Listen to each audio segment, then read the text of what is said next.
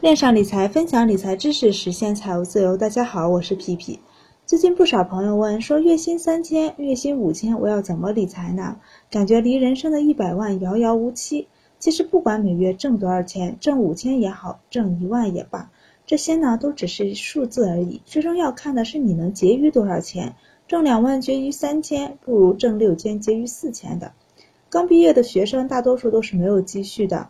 每月的工资呢，基本上都负担了房租和生活费，结余起来呢很难，可能一个月呢有百分之二十的结余就已经很不错了。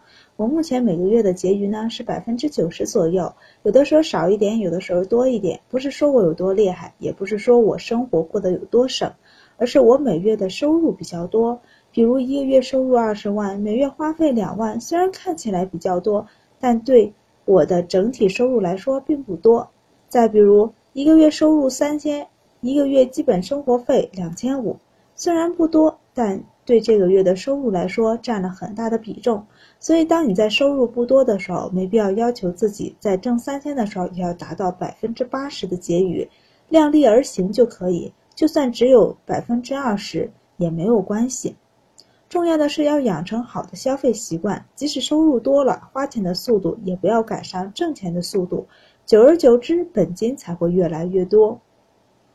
我有个关系比较好的高中同学，大学毕业后呢，这些年的收入也一直不多，每月呢不到四千元钱。他的消费观影响了我，我的理财观也同样影响了他。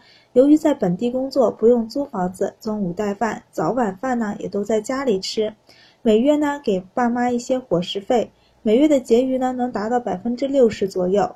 就用这百分之六十的结余，这八九年的时间，我们一起投资理财，他的资产也有小一百万了。投资理财呢，虽然是一个长期的事情，但是见效却不用那么长的时间。只要坚持下去，这种习惯呢会渗透在生活中，不知不觉中呢就坚持下来了。也许五年，也许十年，就可以达到自己的一个小目标。一个一个小目标的去实现，就会越走越顺。投资的品种在不断的增多，理财能力呢也在水涨船高。不管你的收入有多少，都不要灰心，找一个小伙伴和你一起投资理财吧。今天呢就分享到这儿，如果你喜欢，可以分享给你的朋友。有什么想法呢？也可以在微信公众号“皮皮爱理爱财”上讨论留言。希望听到更多不同的声音，投资的道路上，希望结识更多志同道合的朋友。